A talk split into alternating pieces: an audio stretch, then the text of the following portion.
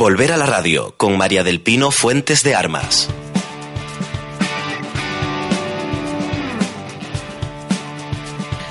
¿Por qué escribes de cosas malas? Esto le recriminó hace unos días a mi amiga Delfina una de sus sobrinas. Mi mamá, a veces cuando lee tus cosas se pone triste y yo no quiero verla así. ¿Cómo explicarle a una niña que es necesario e importante escribir, denunciar y divulgar especialmente aquellos temas duros e injustos que algunos intentan disimular y ocultar? Qué tremendo tener que contarle que en España, por exagerado e increíble que pueda parecernos, porque cuesta asumirlo y digerirlo, hay niños buscando comida en las papeleras de sus colegios porque no cenaron o desayunaron y maestros llevando alimentos a clase para llenarles un poco el estómago. Niños que no se asean lo suficiente porque carecen de agua caliente en sus hogares, hogares donde hace tanto más frío que en la mismísima calle, colegios en los que, además de libros y material escolar, falta ya hasta el papel higiénico que se les pide a los padres. No sé si consiguió hacerla entender que no escribe para hacer meditar y sufrir a su madre, que lo que le gustaría es poder llegar al corazón, si todavía lo tienen, revolverle las entrañas y estrujarles el alma a las personas poderosas, a los dueños y señores de este país que podrían hacer que la vida fuera más fácil, equilibrada y justa para todos, y sin embargo son incapaces de pensar, solo un poco, en los demás.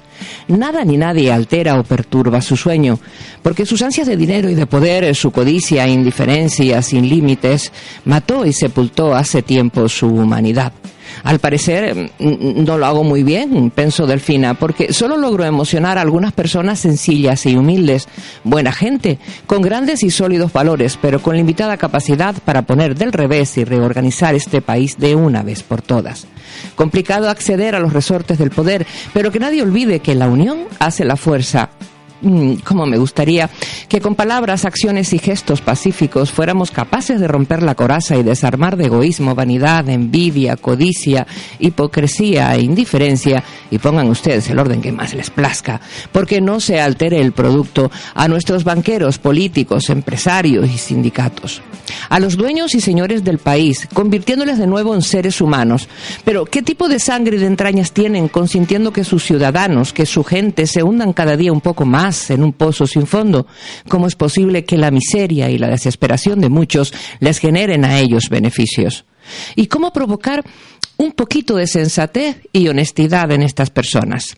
No lástima, ni piedad, ni caridad, sino buenos y auténticos sentimientos. Estos personajes viven en otro mundo, ni oyen, ni escuchan, ni ven, ni miran a la gente, ni sienten, ni padecen por ellos. ¿A qué esperan? ¿A que la gente pierda la cabeza y empiece a hacer locuras? A que llegue una epidemia como en la Edad Media y se lleve por delante a los más enfermos y débiles? ¿A que todo el que pueda salga del país buscando mejores condiciones? Con sus declaraciones y acciones nos están demostrando que no les importa que España acabe ingresando en la categoría de países de tercera fila. Podían probar este fin de semana una nueva experiencia. Para empezar, desconectar la calefacción si la tienen. Ducharse con agua fría. Sustituir el croissant de la mañana por un trocito de pan duro, de ese, del sentado, de hace dos días. Tomarse una tacita de agua de toronjil con sopas de pan e irse a la cama. Pasar el día con un caldito ligero, de arroz, de papitas, de verdura, con leche y yogures caducados y algo de fruta o verdura excesivamente madura. ¿Serían capaces de hacerse entonces una ligera idea de las condiciones de vida que soportan ya miles de seres humanos en España? Nos quedamos, como siempre, esperando la respuesta. Esto es Volver a la Radio y en el día de hoy, bueno, pues con la compañía valiosísima en el apartado de, de la realización del programa, ayudita en la producción, consejos por monitores de ese hombre guapísimo de las mañanas llamado Cristian Luis.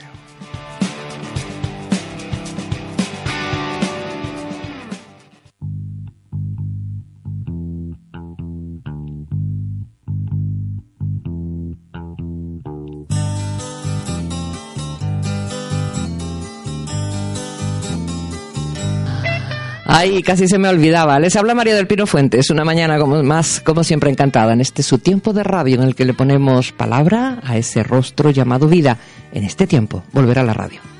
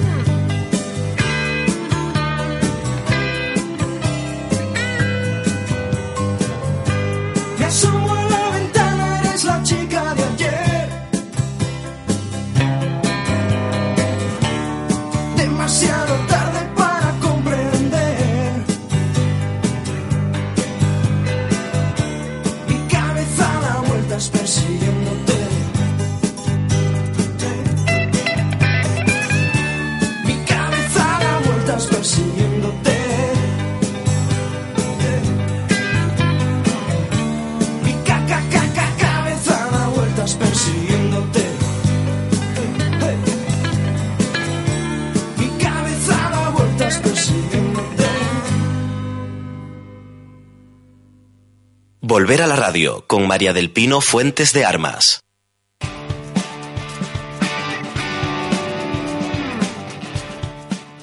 Nuestro tiempo iba a estar eh, muy completo, puesto que tenemos en los estudios a amigos, a gente entrañable que nos viene a hablar de, proyectos y realidades. Decimos lo de proyectos y realidades porque, por un lado, tenemos eh, a Gonzalo Hernández y Francisco García Llanes. Ambos son, eh, pues, coeditores, coautores, coautores de Los Abandeños, las otras voces del, del mito, la historia nunca contada, un libro del que ya hablamos en su día, cuando todavía todavía era, pues no llegaba ni a maqueta con, con Gonzalo y que nos prometió cuando tengamos ya el libro físicamente no, nos venimos al estudio. Tengo que decir que, que tuve que, mm, que regañarle para, para lograr ese objetivo porque ha sido todo un boom esta publicación, la agenda se les ha quedado pequeña de citas y compromisos con los diferentes medios, con las presentaciones, etcétera, y como donde hay confianza, ya lo saben ustedes, da muchísimo asco, pues Gonzalo había pasado 24 kilos de quien les habla y tuve que cogerla así al asalto, regañarle, decirle, oye, que soy la mujer de tu vida, que por favor vente a la radio. ¿Fue así, Gonzalo? Bueno, buenos días. Yo no sé si eres la mujer de mi vida, pero lo que sí es cierto es que eres eh, la amiga de mi vida. Y lo has demostrado porque desde el primer momento en este proyecto has puesto tu mano y tu cariño y eso se nota. Claro, entonces te regañaba porque decía, bueno, ¿cómo es posible que esté presentando el libro, ya firmando el libro en Lemo y todavía no haya ido por Onda 7? No, señor, ahí, ahí había que, dar el, el, do de pecho y ya veo que eres un hombre de palabra que has cumplido y que además me has traído a tu compañero Francisco García Llanes. A mi derecha que ya saben ustedes que en protocolo siempre es el puesto de honor, evidentemente no porque los otros invitados no, no, no lo merezcan, pero por esas casualidades a la hora de situarnos en el estudio tengo a, Lucas Balboa. Lucas Balboa, que es un hombre de, de, la cultura en general, a mí me gustaría decir de Lucas que es un hombre con una mentalidad de humanista, casi ecléptica, pensamiento ecléptico, un hombre que le gusta todo lo que es la, la elegancia, las buenas maneras, eh, la cultura egipcia, todo, es que te fascina todo. buenos días. Eres un hombre ecléptico, ¿verdad? Tienes, eh, te gusta todo, el arte. Ay, Dios mío, pues fíjate que yo no me, no me pondría como hombre ecléptico. ¿No? No, lo de humanista sí. Sí, humanista. Sí, lo de humanista ecléptico sí no. Ecléptico no. Bueno, un lord. Bueno, no, tampoco. Ajá, eso lo digo yo, perdona. un lord inglés, eh, yo tengo que, decir que Lucas es, es, un hombre evidentemente conocido en el mundo de, del diseño, en el mundo de la moda, en el mundo de los eh, grandes eventos. Eh, hace muy poquito venía con las maletas, eh, pues con, con el, sello del aeropuerto, como tiempos antaños en los que te los colocaban, ¿sabes? Mm. de tierras peninsulares, de, dirigir una, una, gala importantísima en, Huelva. No, en Huelva no, en, Málaga. en Málaga. perdón, en Málaga, en Málaga y ahora en nada me voy a Santander, que también la tengo por allí y de allí creo que parto al Reino La Agüita también. Sí, también tienes, tienes por ahí, por Marruecos, cosas muy importantes. De todas formas, de proyectos mejor no, no hablar. Yo prefiero hablar de realidades. Sí, mejor. Sí, Lucas, que también fue el hombre de las lustrales en, la isla de, mm, La Gomera. allí ya eres una, una continuidad. Hay que recordar que mm. las fiestas de la, de la Gomera, las fiestas mayores en honor de Nuestra Señora de Guadalupe, pues congregan una apretada agenda de actos eh, que van desde lo que son eh, pues el, el propio pregón de las lustrales, un honor que me ocupo a mí el, pasado año, hasta lo que puede ser la representación de la aparición de, la Virgen de Guadalupe, pasando evidentemente por, por todas las galas y todos los, los acontecimientos sociales marcados dentro de las fiestas, ¿no? Siempre con un rotundo éxito y con un equipo de gente trabajando detrás, eh, muy unido, eh, que entiende perfectamente todas tus directrices. Yo entiendo, entiendo, no, agradezco tus palabras, pero el logro no es mío, el logro es del pueblo de la el logro es de los gomeros, de su trabajo, de su tesón, de su esfuerzo y del cariño que ponen. Entonces mm, es mil sobre hojuelas, ya tú simplemente te dejas llevar un poquito, trabajas para ellos, haces lo que tienes que hacer y ya está. Y es el pueblo gomero el, el partícipe y el artífice de que esas cosas salgan y salgan bien. Tu maleta también venía ahora mismo de Portugal, eh, porque este hombre, no sé si serás viajero por excelencia, pero sí me consta que, visitando otras culturas es realmente donde uno puede dimensionar eh, verdaderamente la suya, eh, la, de, la del país de origen y donde uno se enriquece ¿no? con todas esas sinergias. Mira, últimamente yo no sé lo que me pasa, pero estoy ya más tiempo fuera que dentro, sí, ya me estoy empezando como que a cansar, pero bueno, eh, sí, tengo que viajar mucho a Península por, por cosas de trabajo.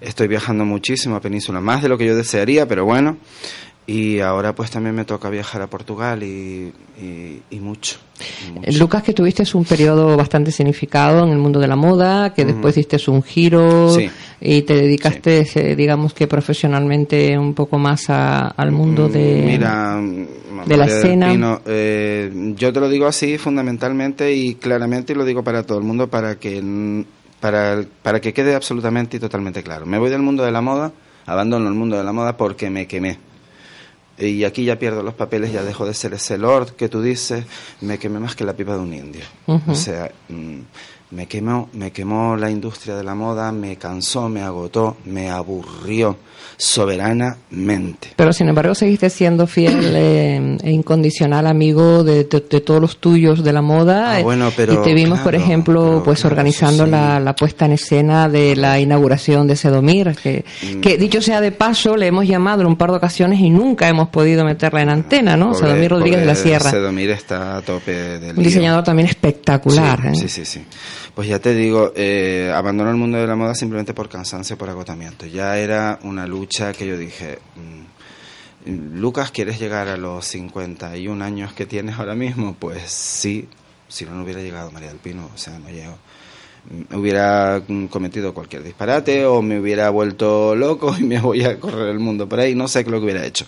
Pero me alegro de haberme ido, me alegro de haberme ido con la cabeza alta y sabes qué te digo lo mejor de todo, que me alegro de volver con la cabeza todavía más alta pero, mucho más. pero en estos instantes con, con ideas renovadas. Evidentemente, mira, eh, siempre pienso que es bueno eh, cuando hay una catarsis en tu vida, cuando hay un gran problema en tu vida y en, en todos los aspectos de la vida laboral, sentimental, personal, profesional, la que quiera. Me gustó, me gustó ese matiz, ese matiz, me gustó. Hay que hacerlo, es que hay que hacerlo porque es fundamental.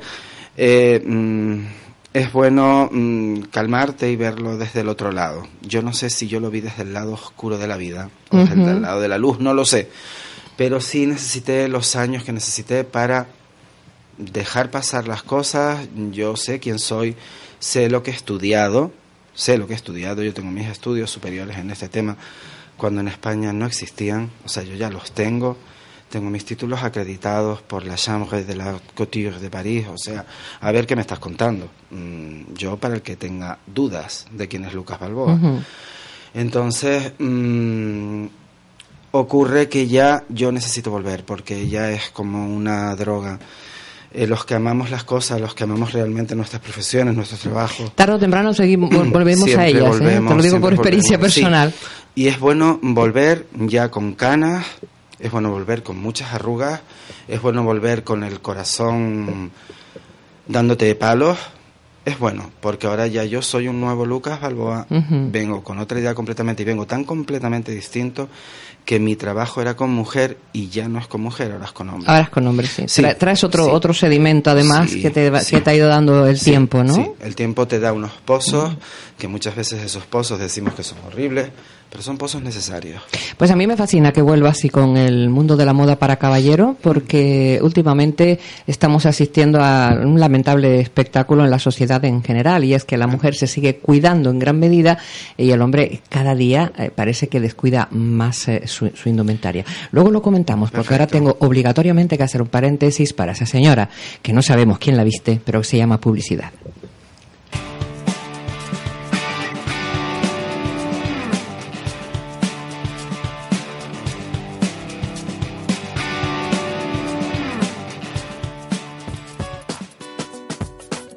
Flexibilidad y comodidad. Cursos en línea del aula abierta de Radio ECA. Intervención psicosocial. Empresa. Idiomas. Formación del profesorado. Nuevas tecnologías. Salud. Medio ambiente. Y fe y cultura. Póngase una meta. La formación es el camino. Radio ECA. Más información en el teléfono 902-312-212 o en la web radioeca.org. Buscamos la voz de Onda 7 Tenerife. Si crees que tu voz representa nuestros valores, juventud, dinamismo, profesionalidad y corazón, mándanos un correo electrónico a concurso arroba onda 7 tenerife.com con tus datos personales. Tu voz tiene premio. Te obsequiamos con un fin de semana en el Hotel Sol La Palma de la cadena Meliá. Para más información, entra en nuestra web www.onda7tenerife.com. Participa. Participa. Te habla Joan Gualo. Y si te gusta nuestra historia, nuestras tradiciones, nuestra fiesta, nuestra gente, no puedes perderte los sábados de 9 a 11 de la mañana, Orígenes, poniendo lo canario más de moda que nunca y apostando por lo nuestro en Onda 7 Tenerife, de todos y para todos.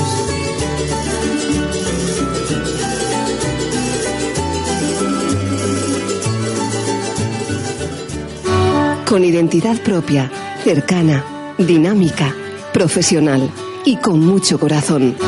Onda 7, estamos en el aire. Desde este momento, volver a la radio, en el aire. Hoy, en Volver a la Radio, tenemos compañero de viaje. ¡Ay!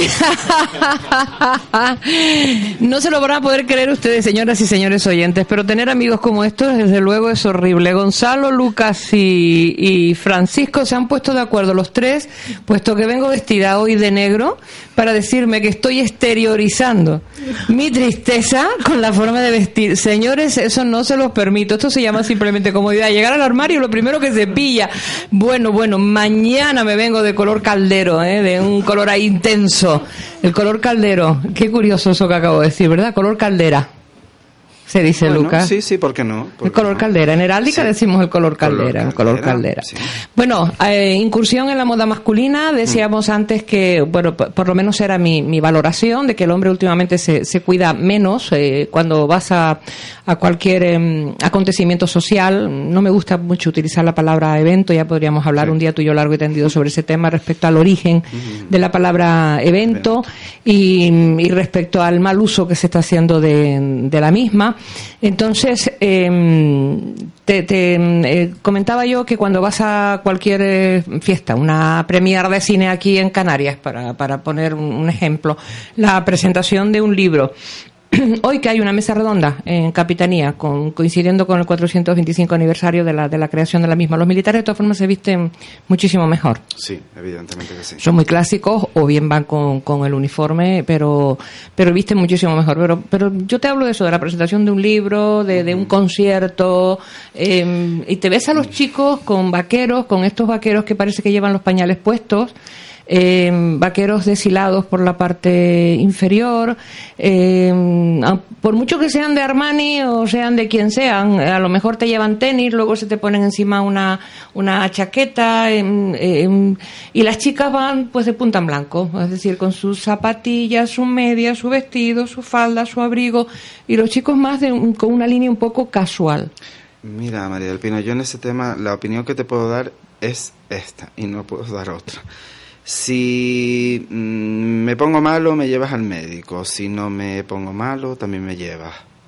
Si yo digo ahora mismo que está mal, me voy a echar encima a toda claro, esa gente claro, joven. En fin, no te manifiestes entonces. No, sí es, una manifestación. Vamos a ver, sí, sí, no, es una proclamación, pero sí es una manifestación. Entonces, mm, yo entiendo que no van bien, yo desde mi punto de vista. Desde mi punto de vista que puede ser tan válido o tan inválido como el de cualquiera. Sí pero es que últimamente se ha dado mm, una cosa muy mala para, para todo y es que el todo vale. Cierto. Y todo no vale. Todo no vale. Yo lo siento muchísimo.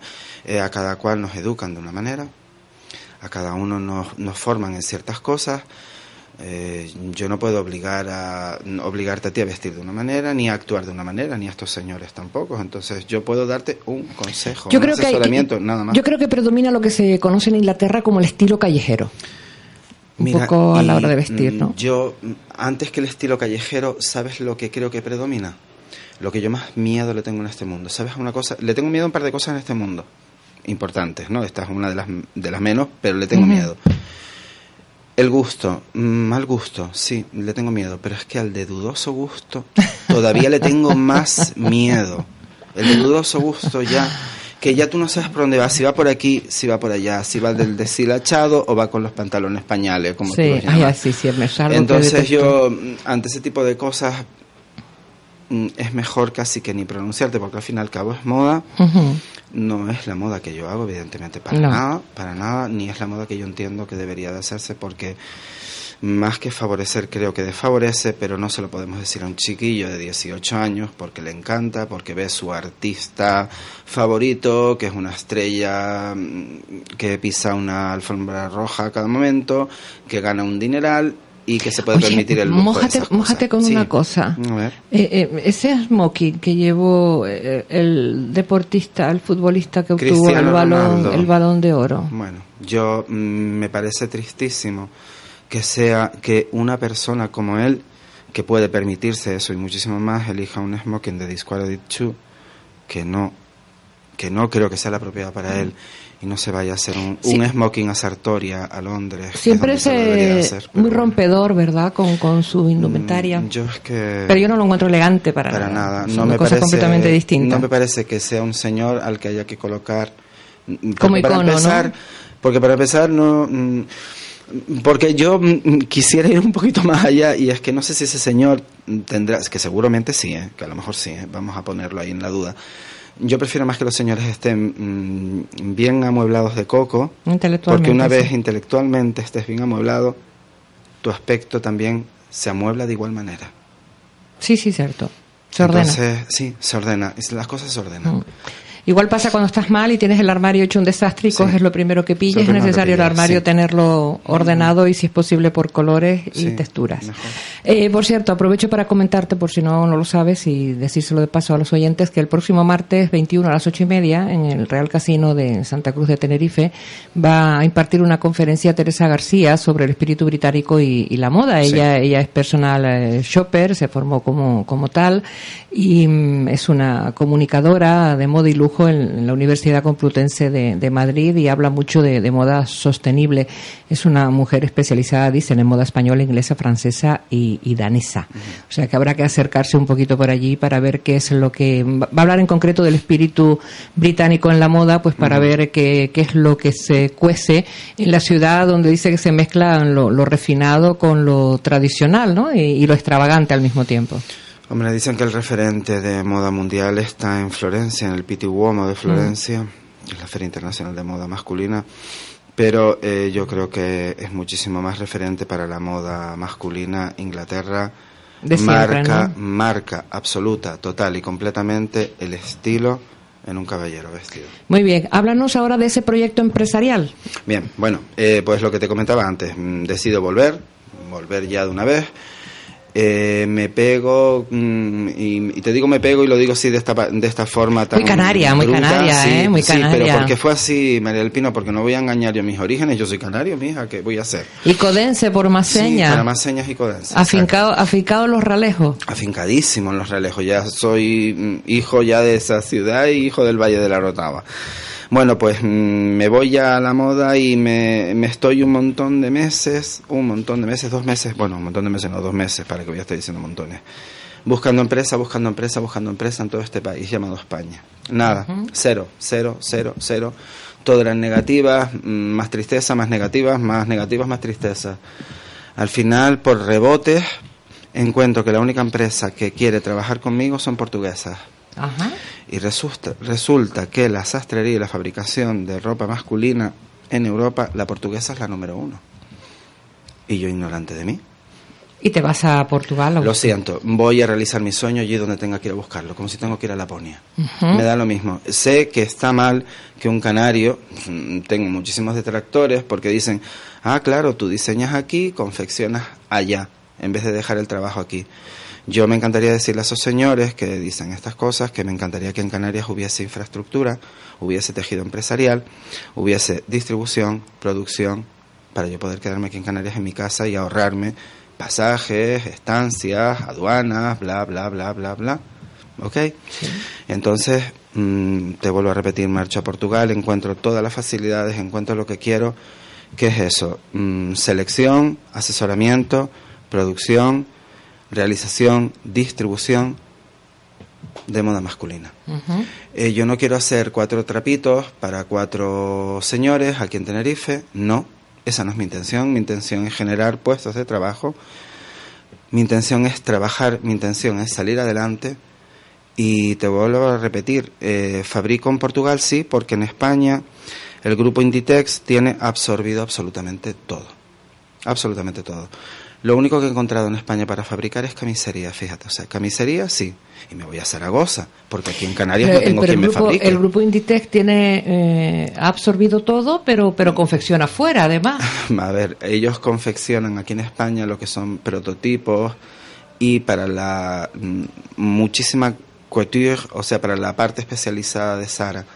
Luego, por ejemplo, mangas a Marruecos, eh, delanteras de chaquetas a Turquía, eh, pantalones a Vietnam, eh, y cada uno se resuelve su historia como puede, y yo lo entiendo, pero lo que pasa es que teníamos un tejido empresarial en el país bastante importante de confección, y ahora no lo hay porque este grupo tan poderoso y tan fuerte, y yo me alegro de que sea español porque da muchísimo trabajo a españoles, y que le va fenomenal además, y que ha llevado a la moda española adelante, al final nos ha perjudicado a los que no somos nadie, como yo, por ejemplo, o a los que han, los que sí son alguien y han tenido que salir fuera. ¿Me entiendes? Yo me encuentro con empresas como Roberto Berino, que está fabricando en Portugal también. Me encuentro con muchas empresas españolas y, no, y comento la de Roberto Berino porque, mm, porque es que está fabricando donde mismo fabrico yo. Bueno, eh, quiero que sepas una cosa, o sea, yo, yo tengo yo tengo una amiga, eh, bueno, la profesora es profesora de comunicación de la, de la Universidad de Huerta de, de Cataluña, eh, que entra en mi programa de vez en cuando, que es Marta González Peláez.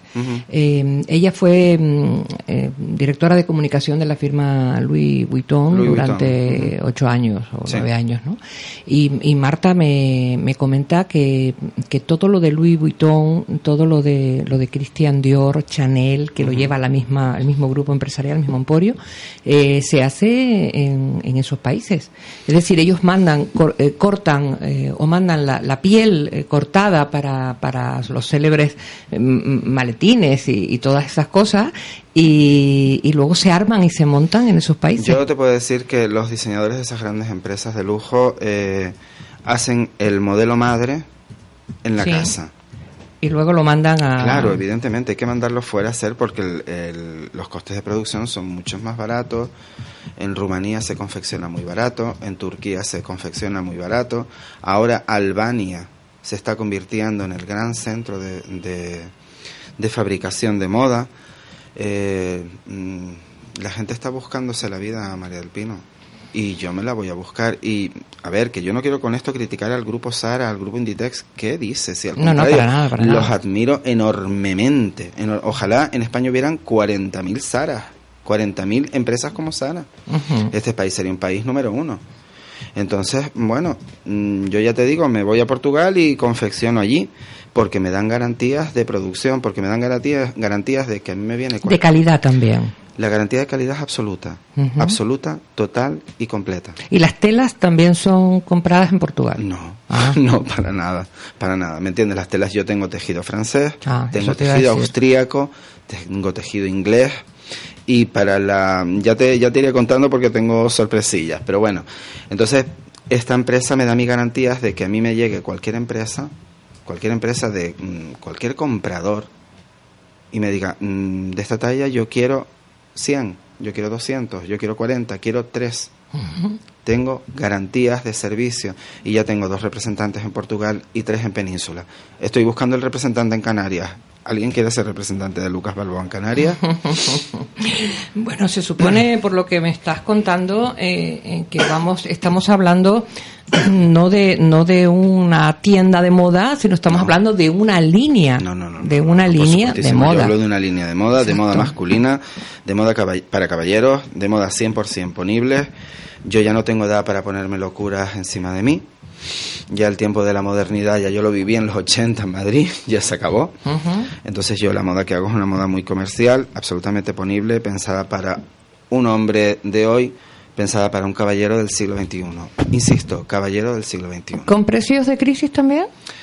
Mira, María del Pino, precios de crisis, mm, tenemos que tener claro una cosa. El cliente que yo busco no es un cliente De crisis. low cost. O Ya. sea, de, de- Sí, sí, de bajo- de- de- con poco poder poco adquisitivo, dinero, sí. poco mm, mm, nivel adquisitivo bajo. No, no, yo no voy a mentir a nadie.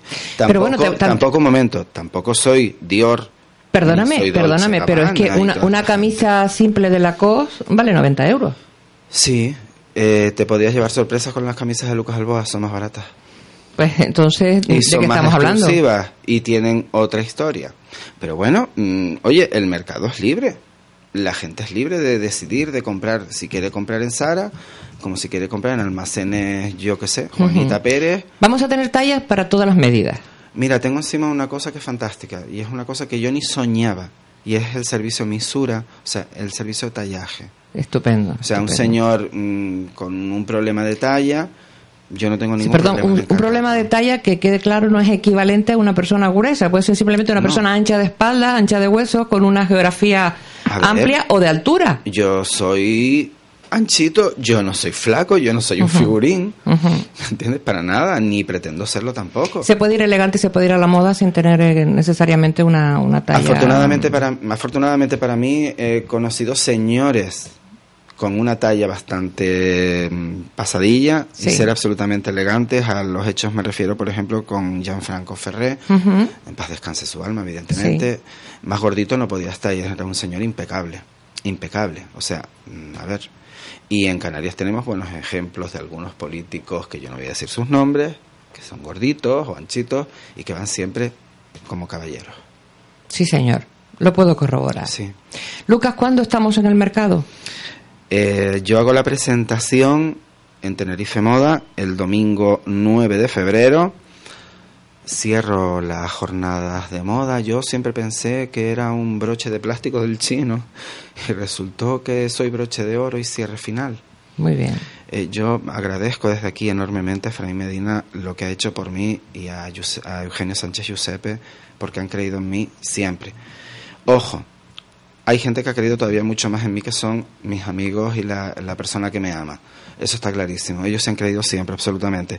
Pero sí tengo que hacer hincapié en, el trabajo enorme, en el trabajo titánico que ha hecho Fray Medina para, que para intentar que en Canarias tengamos un tejido empresarial importante, porque nos están ayudando, porque nos están apoyando, no nos están regalando nada, ojo, no es que yo esté subvencionado, ni que vaya a rogarle y suplicarle al señor Medina para que me dé dinero y yo haga mi colección y pueda salir adelante. No, señor, de eso, nada de esas leyendas negras que se queden en eso, en negra. El señor Medina lo que hace es apoyar, ayudar como institución que es a que esto siga adelante y se convierta en una realidad. Entonces ya te vuelvo a repetir, subo a pasarela, cierro pasarela el 9 de febrero domingo antes que a mí me preceden un montón de grandes diseñadores, por supuestísimo, están todos. Y luego yo hago mi presentación completa de la colección el sábado 15 de febrero. El sábado 15 de febrero sí hago mi presentación completa porque lo que te dejan presentar aquí en La Recoba pues es una muestra o lo que en Francia llaman un vernissage, que es una colección cortita. Yo ya presento mi colección completa el día 15 de febrero, a la que por supuesto estás invitada, no. O sea, es que si no va, señores oyentes, si no va, nos quedamos sin María del Pino Fuentes, porque ya yo la buscaré donde sea y ya buscaré la manera de acabar con lo que le quede de vida o lo que sea, porque ella tiene que estar porque es mi amiga, o sea que... Anotado ya en la agenda ese día 15 de porque vamos. Cristian, anótatelo también porque te quiero ver yo vestido así como, como un, un lord, que a mí me encanta decir eso de mi, de mi querido amigo Lucas, Lucas Balboa. ¿Se puede adelantar algo ya de la, de la colección, de las líneas? de Bueno, pues cuéntanos. Dios mío, tantas entrevistas que he tenido. y bueno, nadie me ha preguntado nada de eso. Pero, nada. Dios mío, es que no sé, es que es lo mínimo, ¿no? Hablar, hablar de las líneas. De Por favor, menos mal. Bueno, mira, la línea que ofrezco es una línea, repito, mm, para caballeros del siglo XXI, insisto en eso. Son líneas sencillas, son bastante, mmm, vamos a llamarlas cercanas al cuerpo, pero no ahogadoras. O sea, son se acercan al cuerpo, definen un poco la silueta masculina.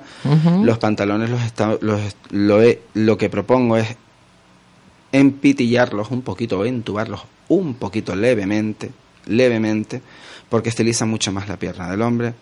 Las cinturas van en su sitio y la coordinación de tejidos creo que es perfecta. Mira mi compañero Cristian diciendo que sí, ¿eh? Muy bien, pues eso es lo que ofrezco. Dice que es que a él le gustan. Dime, Cristian, ¿puedes, puedes entrar, que tienes micrófono ahí. Ah, están conectados los de los otros invitados. Te decía que, que bueno, que mi compañero Cristian Luis, que es un, un chico que además viste muy bien, eh, viste muy bien, lo que pasa es que por la mañana es lógico, viene a las 7 de la mañana, pues viene muy de sport, en fin, para hacer radio, el sitio donde estamos, todo, todo ello influye. Pues mi, mi compañero Cristian dice que, que, sí, que le gusta mucho más el, el pantalón de caballero un poquito, un poquito entubado, más mucho más elegante. Mira, eh, hay un hit que yo tengo total para la próxima, mm, repito, lo que yo presento es otoño-invierno 2014-2015. Es el invierno que viene, no este. Entonces, eh, el hit es el chaleco. Mm. Qué elegante es. Es que es una prenda. ¿Y cómo disimula? ¿Y cómo ayuda? ¿Y cómo viste? Pero hay que recordar que el chaleco es una prenda de invierno. Es una prenda de invierno y es absolutamente masculina que las señoras nos han robado del armario también a los señores. Sí, igual que ha pasado con el smoking y tantas otras cosas. Y tantas cosas que nos han robado las señoras del armario de los caballeros pero ya hay cosas que ya no nos pueden ya no nos pueden quitar entonces eh, mm, yo reivindico el uso a través del chaleco el chaleco es necesario es muy elegante y además disimula eh, un poquito cuando tienes la panza prominente sí, mm, que ayuda bastante es como, es como una faja. Sí, es como una faja, evidentemente. Estiliza, mucho. estiliza mucho. y lo puede aportar una nota de color, se puede jugar. Es que perfectamente mm, tú puedes llevar un vaquero sin ningún problema, incluso hasta deshilachado si quieres llamarlo así, o, mm. desorillado, o como sea. Y llevar un chaleco y una corbata creo que te puede ayudar muchísimo. Mm, recuerdo las palabras de mi tío tengo un tío en mi familia que era maravilloso, María del Pino, era un caballero absoluto. Mi tío Argeo era un señor de los pies a la cabeza y me decía siempre, José Lucas, porque en casa me llaman José, no me llaman Lucas. José Lucas, eh, como fueres vestido, serás recibido. Eh, bueno, en protocolo nosotros tenemos una máxima, es que según cómo te presentas te reciben y según cómo te comportas te despiden. Eh, exactamente, exactamente. Entonces él me decía, dice, intenta siempre ir lo mejor posible, como voy yo para que veas como muchas cosas Cierto. se arreglan. Cierto. Y he podido comprobarlo. Y como anécdota, cuando tengan ustedes que ir a pedir un crédito a un banco, vayan siempre bien vestidos lleven sortijas si tienen de brillantes o si tienen una buena sortija, los caballeros normalmente que, que tiran más de un jade, un lápiz lazuli o una cosa de esta, que se vea, que se vea que hay poderío. Y si tienen un Mercedes lo aparcan en la puerta y dicen, ay, discúlpeme, pero es que tengo el coche eh, aparcado en doble fila. ¿Les dan el crédito? Mira, comentaba el otro día con Eugenio Sánchez Giuseppe, que es el que lleva Tenerife Moda, el que asesora, el que nos ayuda en todo, que es cierto lo que... Lo, fíjate que distintos somos los italianos, son los italianos de los españoles. Los italianos cuando tienen el primer sueldo, ¿sabes lo que hacen? Porque los españoles te lo digo rápido. Los españoles cuando tenemos el primer sueldo, la primera nómina, Ahí se compran un coche. Nos compramos un coche, mm, nos, vamos de fin de semana con la novia a un hotel maravilloso, tan, tan, tan, nos lo gastamos, no me digas en qué. Los italianos lo invierten en unos buenos zapatos, en un buen traje y en una buena corbata. ¿Por qué? Porque les ayuda para su trabajo. Y es cierto. Y que además hay que reconocer que la moda italiana de caballero también es muy bonita. fabulosa, ¿eh? fabulosa, fabulosa. A mí eh, mm, tengo intención de ir al Pitiguomo de Florencia y estoy aterrorizado porque, Dios mío, Señor, ¿qué hago yo? Hay un mago del norte como yo. Pero bueno, da lo mismo. Divino, mi querido amigo. Para adelante, para adelante. Mira qué cosa tan bonita. Dice, las mujeres con pasado y los hombres con futuro son las personas más interesantes. Ah, totalmente. ¿Sabes quién dijo eso? ¿Quién? Una mujer que se puso el mundo por montera y que fue feliz a su manera. Fíjate, me ha salido un pareado y todo. Chabela Vargas. Chabela Vargas, claro, estás hablando de Chabela Vargas. Dice, las mujeres con pasado y los hombres con futuro son las personas más interesantes. Bueno, ¿Qué de pues, cosas aprenden en esto de las nuevas? Yo, como me encantaría mm, poder estar dentro del renglón de esas palabras y ser de esos hombres del futuro. Interesante, me encantaría. un hombre interesante. Oye, los caballeros no son muy amigos de los cambios. Eh, normalmente cuando mm, doy clases de, de protocolo social y hablo de la indumentaria masculina, digo que, evidentemente los cambios eh, en la moda son, son pocos. Eh, en el caso de los caballeros mm. generalmente es la solapa lo que aumenta o lo que disminuye y la altura de la chaqueta, ¿no? O sea, los, los, cambios no suelen ser muy significativos en lo que es el traje-traje, ¿no? Altura de chaqueta, solapa, y el corte. Y el corte. Sí. Pero mm, eh, em, nos podríamos eh, aventurar, o, tal vez lo has pensado, eh, en, hablar mm, del cambio de textura también en los tejidos. El, bueno, el cambio de textura es lo más que se... No, discúlpame, porque te pones el pantalón igual a la chaqueta. ¿Por qué no te puedes poner un pantalón mm, de un tejido y una chaqueta con un poco más de, de fantasía, tal vez? Sí, yo, sí, yo bueno, yo lo, yo lo hago lo haces, sí,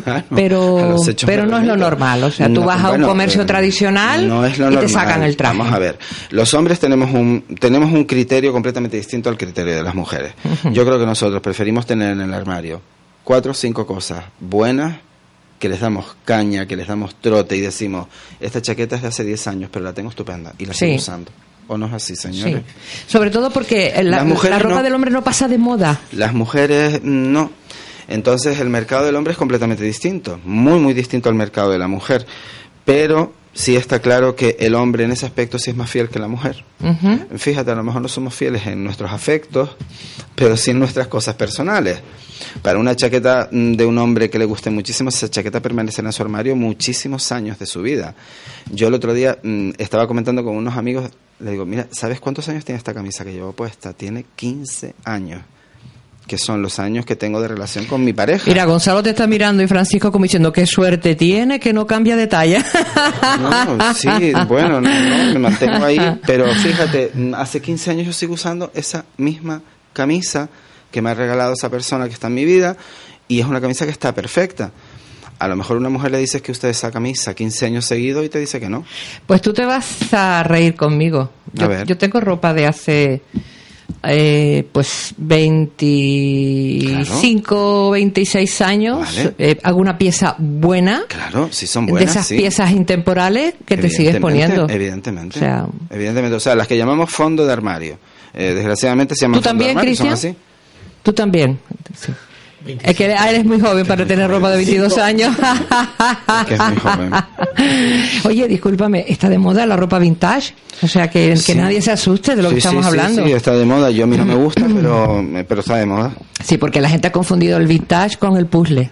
Sí, yo creo que han confundido uvas con merinas, pero bueno, yo ahí te vuelvo a repetir, cada cual que haga lo que quiera, yo oferto, oferto simplemente y con humildad lo mío. Sí, tus líneas. si usted quiere, mm, caballero, bienvenido. Si usted no quiere, mm, caballero, bien hallado. Y no pasa nada. ¿Por qué crees que se va a distinguir eh, un caballero vestido de Lucas Balboa?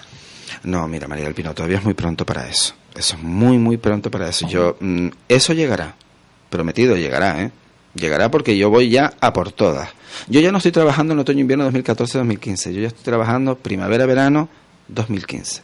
Oye, una pregunta entre tú y yo. ¿De dónde estás sacando esos señores tan guapos del reino Alagüita?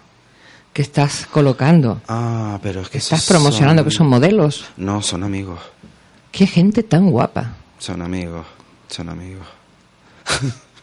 pero no puedo seguir hablando porque, bueno, a, ver, son amigos que tengo, que conozco Sí, eso son, forma parte de otros proyectos empresariales, pero, pero son guapísimos. ¿eh? Sí, bueno, sí, sí, sí, son súper guapos y... De quitarse el sentido, es que hablamos de los modelos españoles y de los chicos guapos españoles, pero, pero Dios mío, qué misterio tienen en la mirada esos caballeros, eh, esas cejas, esas pestañas. Completamente distinta a la nuestra. Totalmente distinta. Y los caballeros árabes tienen una cosa que, mm, que quizás estamos empezando a perder los los caballeros europeos y es la galantería. Ay, me puede perder a mí un hombre galante. Cristian, tú mismo, un ejemplo.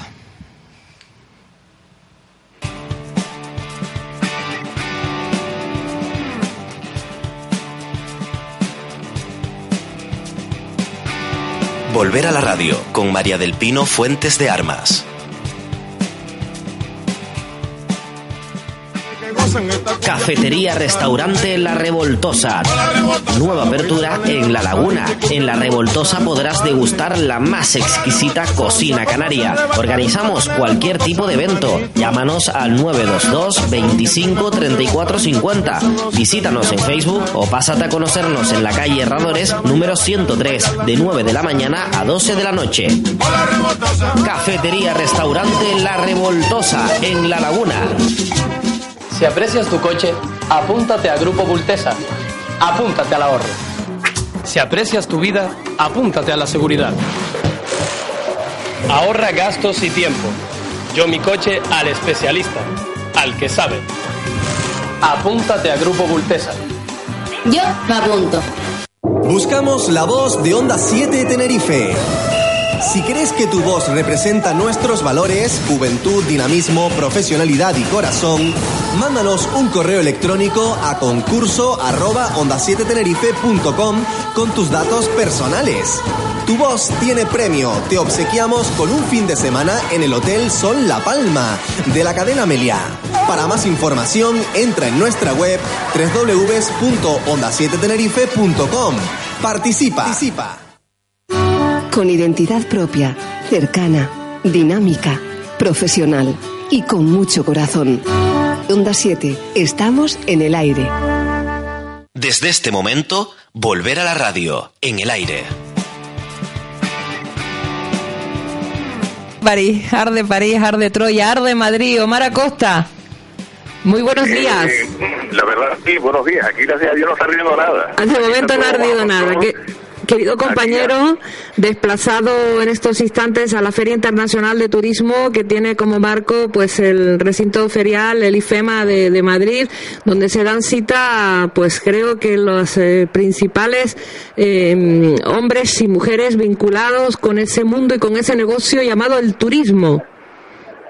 Pues sí, efectivamente, tú bien lo has dicho. Esto está lleno de profesionales del, del turismo, hoteleros, agentes de viaje, turoperación y también, por supuesto, la parte política, que no podía, no podía faltar, lo que son, pues, encargados, digamos así, tanto de cabildos como de ayuntamientos y gobierno de Canarias encargados de lo que es la promoción turística del archipiélago. Una mañana bastante completa porque, eh, aparte de que hoy nos costó muy poco entrar al recinto ferial, muy poco, tengo que decirlo, todos los años hay cantidad, muchísima la cantidad de gente, pues la verdad es que ahora mismo el stand de Canarias se encuentra bastante, bastante lleno de gente. Yo hace un par de minutos me he dado una vuelta, por ejemplo, por el País Vasco y por la Comunidad de Madrid, que son los que siempre, todos los años, acompañan a Canarias, y no están tan llenos como el nuestro. La verdad es que el nuestro, como cada año, pues en el primer día de feria, aparte de que la gente aterriza, pues también, también se llena muchísimo de tu operación, la zona en la cual se encuentran eh, ubicadas las mesas de trabajo, no hay una silla vacía, está todo, incluso hay gente de pie haciendo negociaciones, y también vemos los siete, los siete mostradores, las siete Islas Canarias, aquí en el stand, que también hay un movimiento, pero muy fuerte. Eh, me refiero a la hora que es repartir folletos de información turística, ya no tan solo de los municipios, sino también de los hoteles de las Islas Canarias. Está esto, sinceramente, María Alpino, a tope, a me tope alegra, de gente. Me alegra muchísimo. Eh, Omar, eh, que la que la representación canaria esté pues tan tan significada, tan marcada, como bien apuntabas. Cuéntame, ¿se ha inaugurado ya la feria? ¿Qué, qué personajes has encontrado por ahí?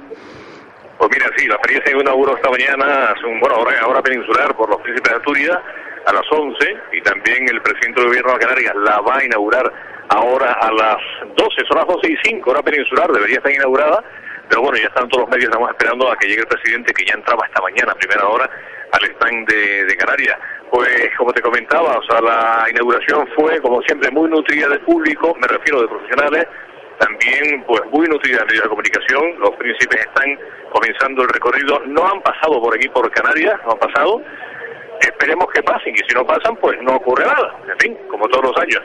Y sí, estamos esperando que se inaugure oficialmente el stand de, Canarias, que a primera vista, María Alpino, da la impresión de que ya estuviese inaugurado, porque te repito que desde primera hora de la mañana, que la feria la abren a las 10, pero siempre entra gente mucho antes, se encuentra en Canarias pues muy muy fuerte, muy lleno, ¿no? Este año el gobierno de Canarias, la Consejería de Turismo, apuesta por la recuperación del turismo peninsular, ¿ah? volver a recuperarlo para este próximo verano. Hay muy buenas expectativas, hay, digamos, incluso hasta nuevas empresas que se presentan este año en la feria, y así como también empresas de turoperación que están apostando muy fuerte por Canarias. O sea que, la, digamos que las expectativas ahora mismo y el ambiente que se respira es muy positivo. De hecho, hay empresas que nunca habían estado aquí. ¿ah? Y, nunca habían y han hecho han hecho acto de presencia en, en esta edición. Omar, ¿has tenido tiempo de, de acercarte por otros stands? Porque yo tengo mucha curiosidad en saber qué va a presentar este año Brasil con eso del Mundial. Pues mira, María Elvino, hoy mismo, ahora mismo por la mañana no he tenido tiempo. Esta tarde, como todos los años, pues por la tarde la dedicaré a dar una vueltita por lo que es el resto del mundo, como digo yo. Y pues nada, efectivamente, iré por Brasil, me informaré y te lo contaré mañana. Pues tengo, tengo, tengo mucho interés porque yo me imagino que, que Brasil, con esto de la celebración del Mundial de Fútbol, pues eh, llevará una oferta bastante completa, bastante plural y sobre todo colorista, ¿no? Porque como suelen haber eh, actua- actuaciones y, y alguna muestra gastronómica, etcétera, me imagino que será muy atractivo el acercarse. Sí, bueno, todos los años, todos los años, eh, digamos que en esta feria, ya no solo Brasil, sino también el resto de países de Latinoamérica y también incluso Norteamérica, eh, también traen sus muestras y lógicamente montan sus tremendos stands. Pero como tú bien has dicho, este año, precisamente porque va a ser el Mundial de Brasil, me imagino que traerán hasta balones gigantes de fútbol, digo yo, pienso. O sea, Igual, igual vas, escúchame Omar, igual vas y te toca un viaje a Brasil para el Mundial.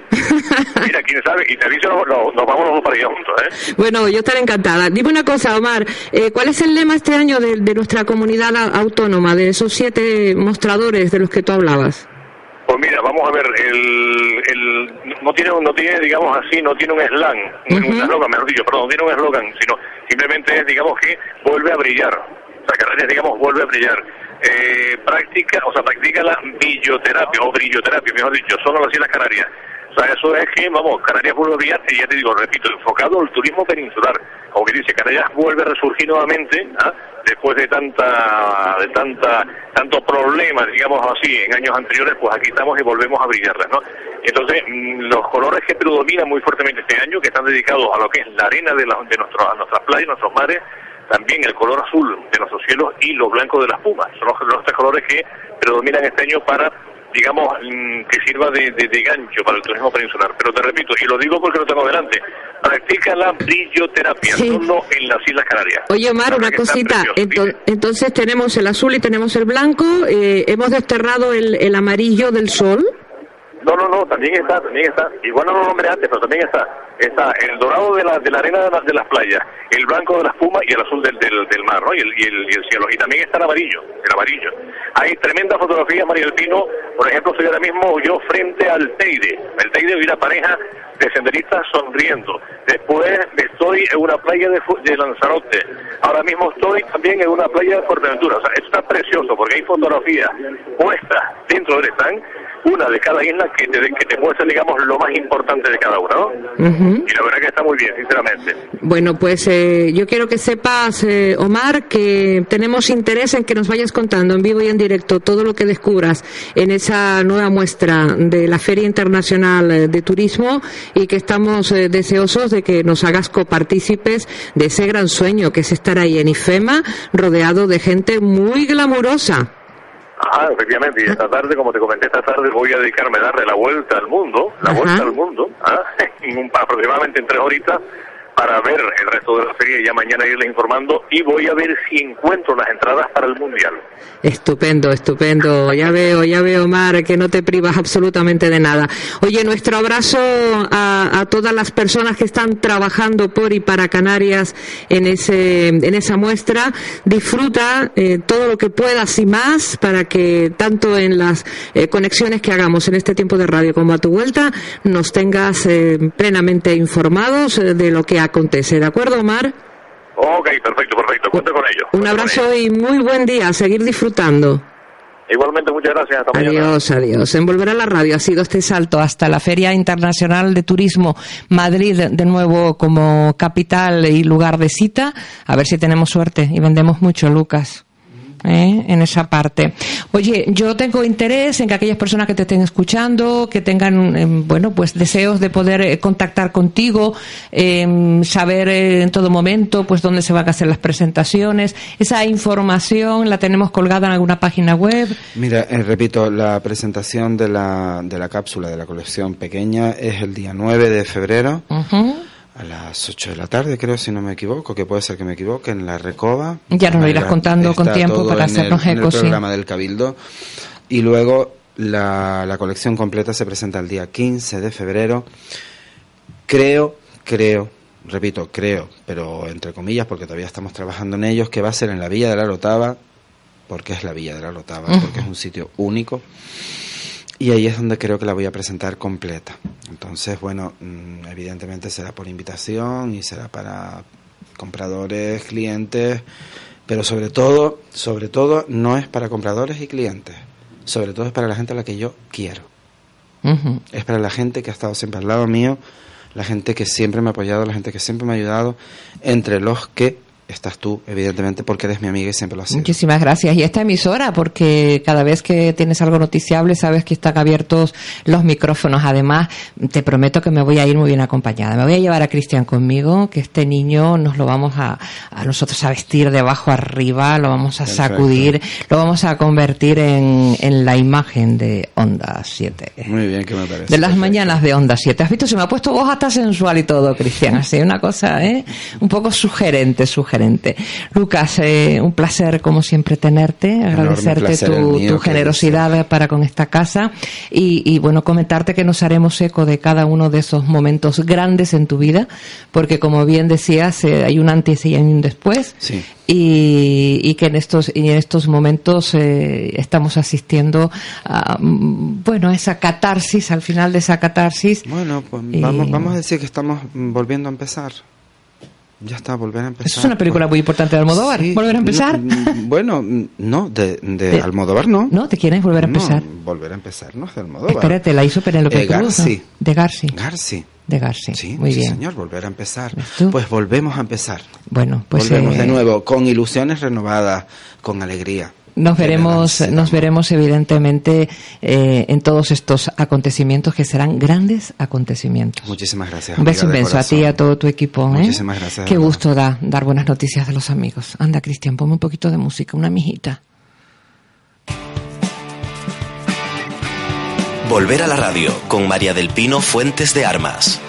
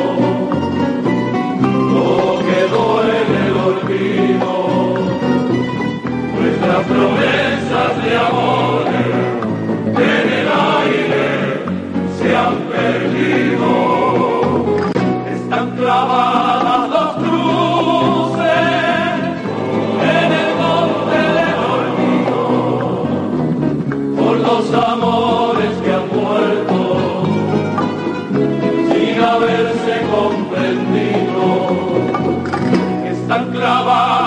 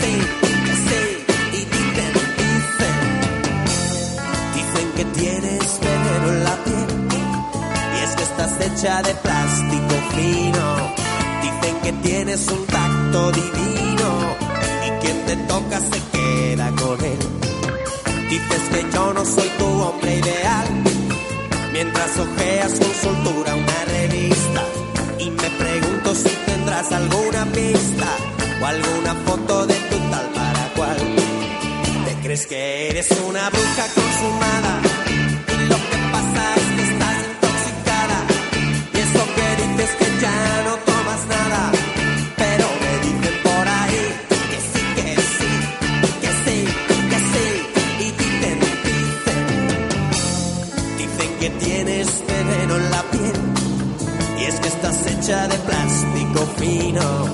Dicen que tienes un tacto divino. Y quien te toca se queda con él.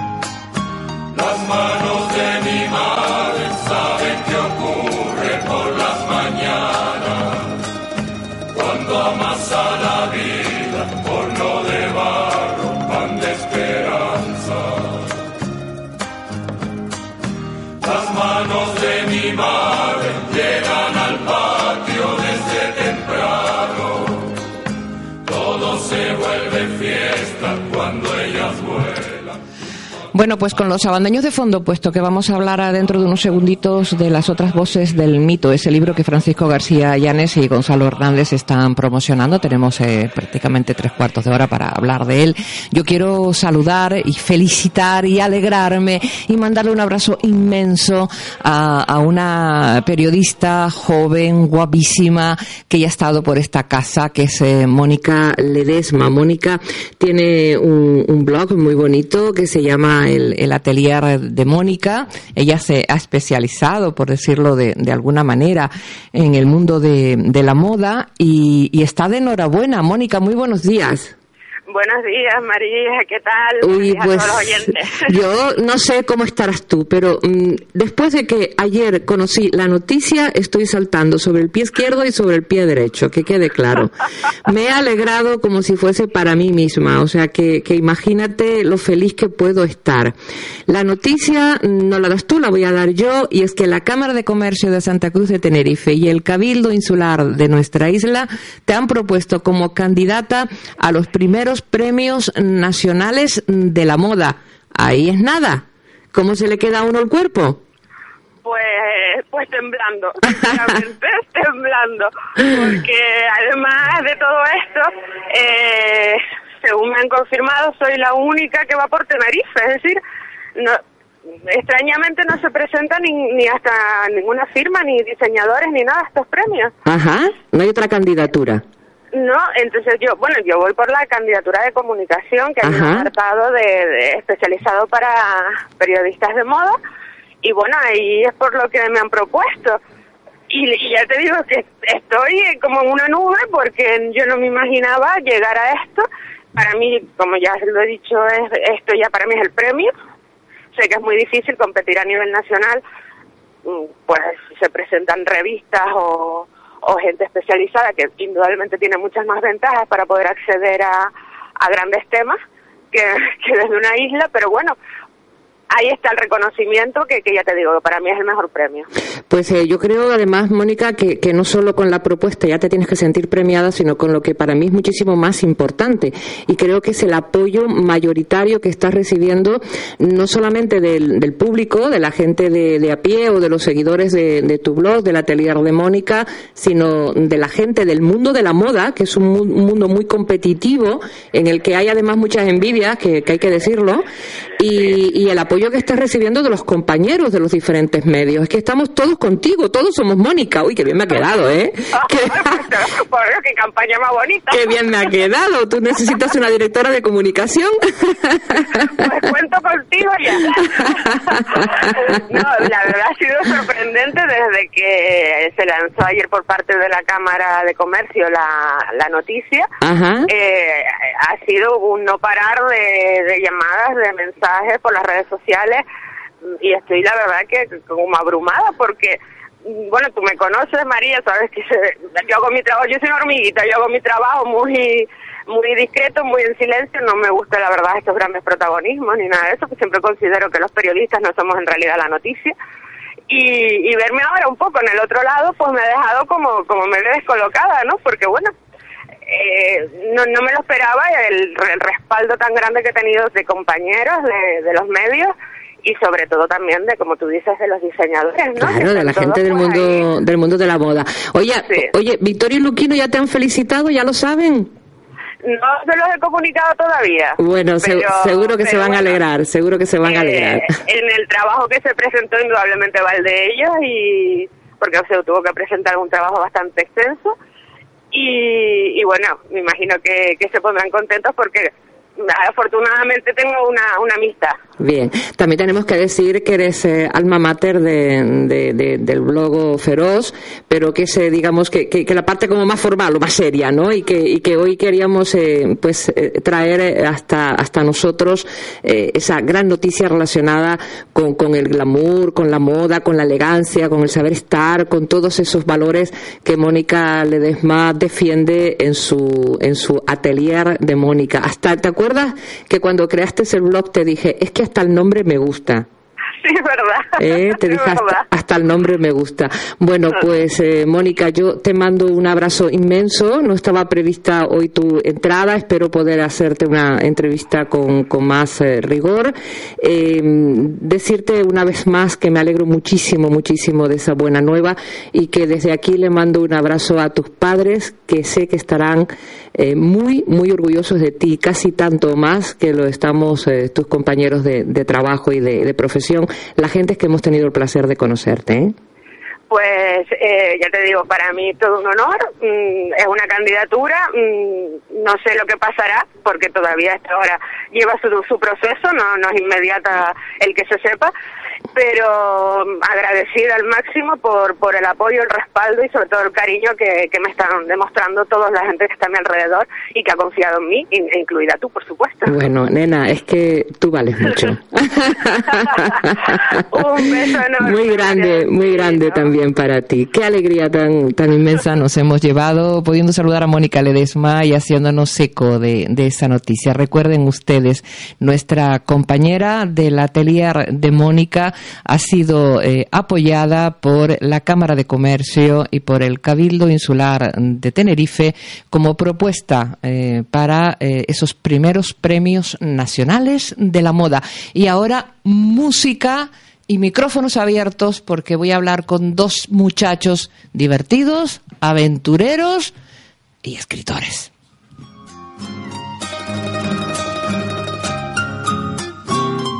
El compromiso con la cultura en volver a la radio.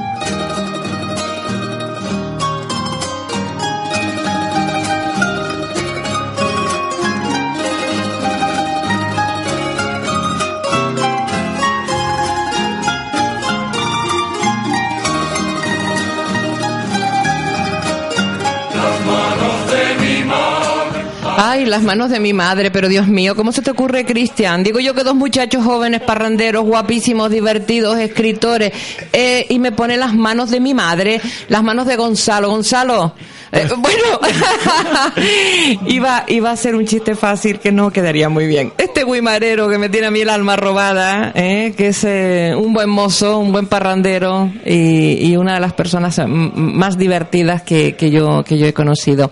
Gonzalo, esa faceta tuya de, de escritor, mm, pues no, no, no, no, la conocía. ¿Cómo surge el proyecto de, de hacer los abandeños, las otras voces del mito? Bueno, eh, nada, muchísimas gracias por haber venido al, programa. Como yo, yo tengo que venir todos los días, Gonzalo. Pues nada, te agradezco un montón que estés con nosotros hoy en el programa.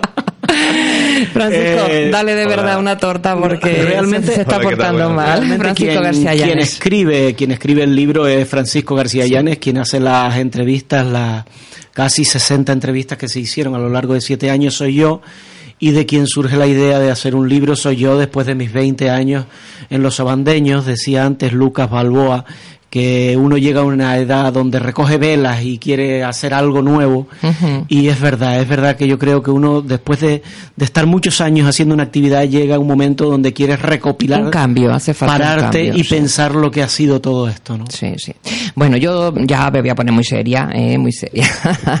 en el caso de Francisco García Llanes, tengo que decir que él es eh, filólogo, filólogo hispánico, eh, eh, que había publicado artículos especializados evidentemente, de, de su disciplina eh, académica, pero que esta es, eh, digamos, su, su, ópera prima, ¿no? Eh, su, su, su, primera gran obra. Sí, además voluminosa. Voluminosa, sí.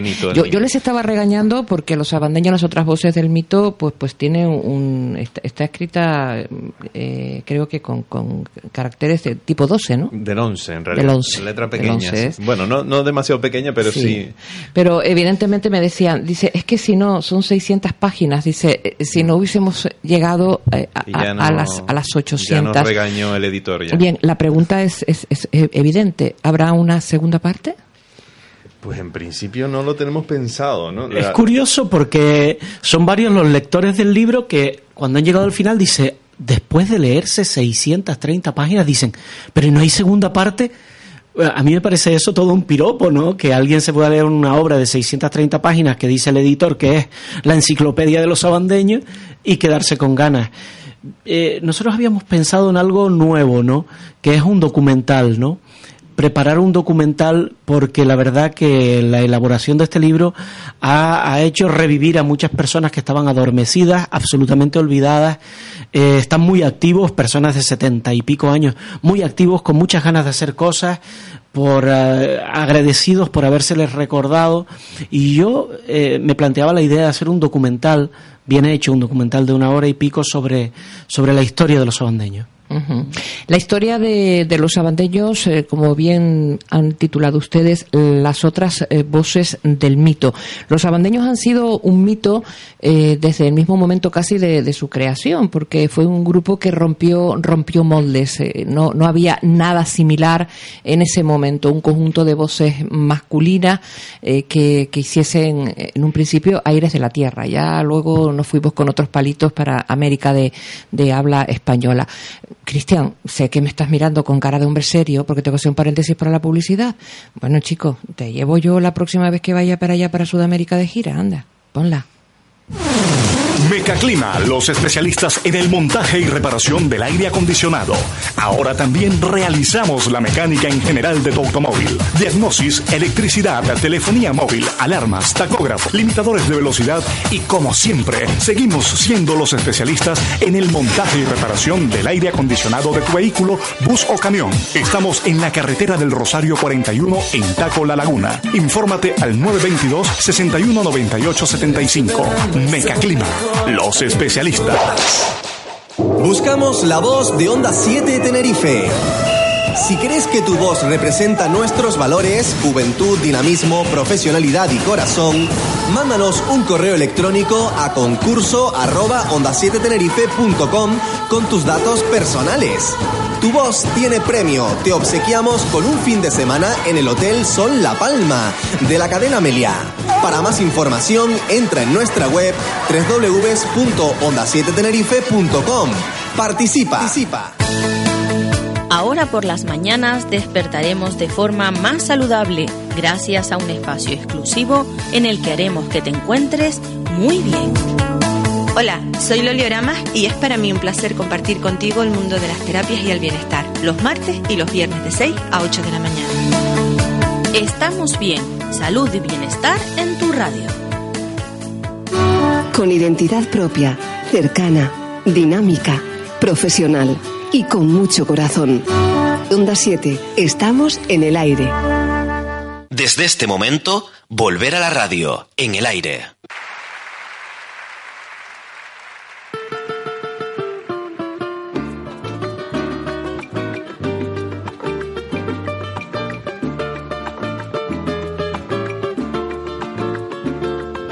El compromiso con la cultura en volver a la radio.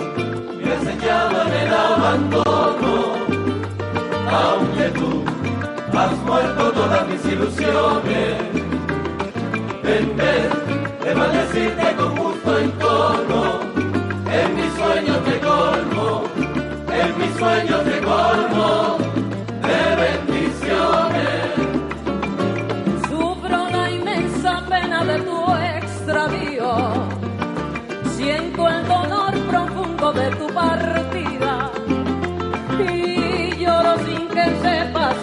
llanto mío. Sabrosito, sabrosito, ¿eh? ese toquito cubano que decía Gonzalo. ¿Quiénes han sido las grandes voces de los abandeños, las grandes voces del mito? Bueno, hay muchas, ¿no? Y hay mucha gente a la que nos hemos acercado en este libro. Lamentablemente algunos ya no pudimos acercarnos porque habían fallecido. El caso de, por ejemplo, de Dacio Ferrera, el caso de Manolo Mena. Se nos escapó por poco. No, a Manolo Mena sí llegamos a tiempo. Sí llegaron. Sí llegamos a tiempo y está recogido sus su reflexiones, sus palabras en el, en el libro, ¿no? También al minuto también llegamos. a Manuel por, Luis. Por poco, sí. Hubo gente, eh, Leoncio Callado, hay gente a la que llegamos... Eh, in extremis, ¿no? Pero que, que, está recogido ahí. Y hay muchos otros que, bueno, que siguen dando batalla. Eh, yo creo que es interesante. He hablado con algunas personas que se han leído el libro. Mucha gente está descubriendo que hay personas que forman parte del mundo cultural de nuestras islas. El más, a lo mejor el caso más claro es, es, es Julio Fajardo. Todo el mundo lo conoce como el presentador bueno, Julio de la Fajardo, de Julián. Alberto Delgado, eh, que fue viceconsejero de, de Cultura del Gobierno de Canarias y jefe de la Obra sí, sí. Social y Cultural de Caja Canaria. Fue, fue miembro de, de los Sí, abandeños. pero me refiero que hay mucha gente, Julio Fajardo, bueno, es un personaje popular, lo, Sí. tiene- lo tienes en la tele, Sí. y nadie sabe que fue uno de los fundadores Sí, de los sabandeños, sí. muy poca gente lo sabe, ¿no? Entonces yo creo que este libro sirve para reivindicar todo esa, esa- ese pasado de mucha gente, que bueno, todo el mundo tiene claro que los sabandeños son, han sido muy importantes para la historia de Canarias, pero esa importancia no tiene nombres y apellidos, ¿no? O tiene muy pocos nombres y apellidos, cuando en realidad son más de 100 personas las responsables de... de Y digamos esa que ustedes le han puesto identidad a esas personas, ¿no? Es decir, que han pasado de ser una cifra numérica eh, que ha ido oscilando, evidentemente, con el paso de los años, pues por, por razones obvias, por cuestiones de edad, de mortandad, simplemente de cambio de actividad, de lo que decíamos, de dar un giro, y que, y que han quedado olvidadas. Lo primero, lo primero que hicimos nosotros fue un censo de las personas que habían conformado parte de los abandeños desde su fundación hasta el año 2007. ¿Lo tienes cuantificado, Sí, Gonzalo? 104 personas. Ajá. Cuando empezamos con la página de Facebook, que ha sido toda una revolución, la página de Facebook Las otras voces del mito, en la cual tenemos casi 4.000 amigos ya, dijimos, ay Dios, que nos va a salir alguien que no lo tenemos cuantificado, que no está en el libro nombrado y tal. Lo cierto es que llevamos con la página de Facebook varios meses De momento no ha salido y no ha salido nadie, con lo cual podemos decir al día de hoy que hasta el año 2007 fueron 104 músicos los que compusieron Los Abandeños. Mm, No era como cuando yo estuve en Los Abandeños que se decía, hombre, nunca se sabe bien cuántos han sido, cuántos no han sido. No, no, sí se puede saber, están ahí, están en sus casas. Si vas y les tocas, todavía hoy te recuerdan del la importancia que ellos en concreto tuvieron para el grupo, te sacan un instrumento determinado, como es el caso de Falo Pereira, que conserva en su casa el primer contrabajo que sonó en el folclore de Canarias y lo tiene él en su casa. O te encuentras casos como el de Checho Bacallado que te dice, oye, es que eso que hacen todos los músicos, todos los folcloristas hoy en Canarias, en la ISA, eh, lo hice yo estando en la pensión en Madrid estudiando. Siguen con sus recuerdos y eso es lo que eso es lo que tiene el libro, ¿no? Es el reconocimiento a tantos músicos como han pasado por los abandeños. Evidentemente no cabe ninguna duda que esta obra era necesaria, que era una obra obligada. Eh, es amena de leer, me han contado que dice que está cuajada de, anécdotas, eh, de, episodios curiosos y, sobre todo lo más importante es ponerle rostro, como bien apuntaban ustedes, a esos 104 integrantes. Siempre he tenido curiosidad por, por saber eh, ¿Cómo es el ensayo de un grupo de esta magnitud? Si cuando alguien hace un acorde diferente, si cuando alguien mete una floritura, hay, un director, hay una persona que dice no, eso no va, o, o, si se escucha, si ya de alguna manera queda integrado en la composición. Bueno, eh, a mí me gustaría decir que una de las curiosidades de este libro es que lo hace Frank, que como él decía antes, tiene la carrera de filología hispánica e inglesa, lo hace Frank al que no le gustaban los sabandeños y que no tenía ninguna conexión con los sabandeños. y yo. No me disgustaban, eh, pero y yo, era un seguidor. Y yo que fui parte de los sabandeños. Esta combinación es muy interesante, es muy interesante porque no es una loa continua a los sabandeños, al grupo, a la música folclórica, sino un estudio crítico sobre los sabandeños. Y, y una vez que uno entra a, estudiar lo que han sido los sabandeños a lo largo de la historia, se encuentra con casos como el que tú eh, tan acertadamente has mencionado. los ensayos de los sabandeños, cómo se genera la música. Nosotros en el libro analizamos toda la transformación que ha tenido eso en, en los sabandeños en sí y en toda la música en Canarias. Los sabandeños en los años, en los primeros años los ensayos eh, eran aquellos momentos en los que todos los componentes aportaban cosas y la música iba creciendo. En los años en los que yo estuve fue igual. Eh, una púa aportaba algo, un tenor aportaba una subida que no estaba compuesta previamente. Y cómo eso se ha ido transformando eh, a lo que es la música actual de los sabandeños y la música actual en Canarias, que es toda reglada y con partitura. Eso, eso sí es verdad que ha sido una transformación. Hay un gran debate en, el libro. Ah, es curioso. Hombre, yo tengo que decir que yo no he leído el libro, ¿eh? que me lo acaban de traer hoy, que no lo he leído y, que, y que tengo que desmenuzarlo y que habrá otra entrevista para cuando vez yo ya mm, ¿eh? conozca todas las anécdotas y, y, pueda hacer las preguntas con cierta propiedad y con criterio, con rigor. Sí, hay que decirle, hay que decirle, perdona, Fran, que hay muchas personas que nos están escribiendo la página que no lo pueden conseguir, es verdad. El libro se agotó, se agotó la primera edición Estamos estudiando ya una segunda edición y es probable que, como tu programa de radio se escucha en las siete islas, es probable que alguien de, de Fuerteventura o del Hierro diga, uy, pues a mí no me ha llegado, yo tengo problemas que no se preocupen, que nos escriban a nuestra página web y que todo aquel que quiera leerlo lo va a poder leer sin lugar a dudas. De todos modos, hay una reimpresión en marcha que está a punto de salir y que sepan que cualquier persona. Perdona, hablamos de una tirada de. De 650 llevamos ahora mismo que cualquier vamos que cualquier persona de cualquier eh, librería de, o de cualquier isla mejor dicho que se acerque a una librería que esto está distribuido por Taoro y que pregunten que si lo solicitan les puede llegar si es que no le ha llegado a la librería en concreto se le ha agotado no pero que vamos que hay diversos medios para, para poder hacerse con un ejemplar nuestra intención María del Pino es llegar a todos los pueblos de Canarias y presentar el libro. No tenemos ninguna prisa. Los sabandeños tienen más de 40 años, nosotros nos podemos pegar 20 años yendo por todos los pueblos y barrios de las islas.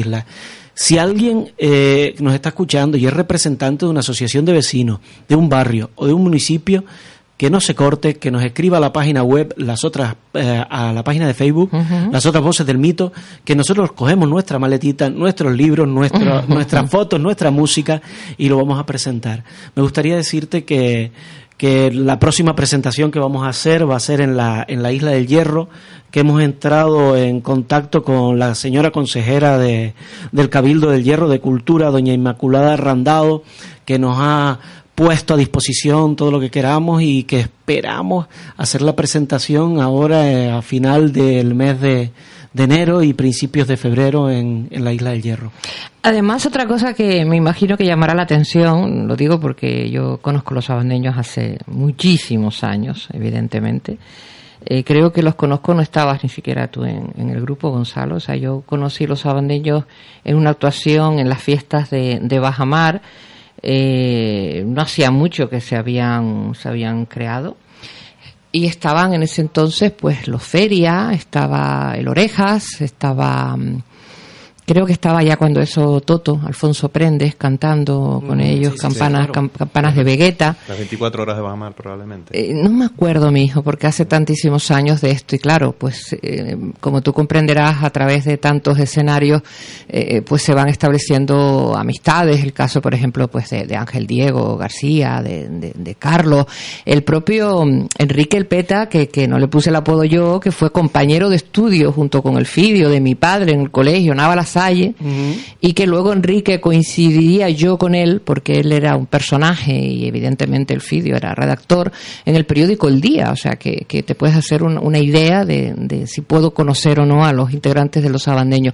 Pero mm, algo que me llama poderosamente mm, la, la atención eh, en todo este recorrido que tienes por aquí eh, fotográfico es el, el comprobar como muchos de estos integrantes eh, han sido personas mm, destacadas socialmente y otros eh, han sido pues eh, gente muy modesta y cómo han sido capaces de permanecer unidos eh, tanto tiempo porque desde médicos, farmacéuticos, Santiago Pérez que lo estoy viendo aquí, abogado, Elfidio, eh, periodista, se ha dedicado al mundo de la política, Enrique pues pues pues fotógrafo, eh, estuvo una época Pedro que era pintor de la época más reciente, es decir que gente de diferentes mm, Yo creo- procedencias, ¿no? Yo creo, perdona Frank, eh, yo creo que lo único que ha permanecido unido en el tiempo es el nombre.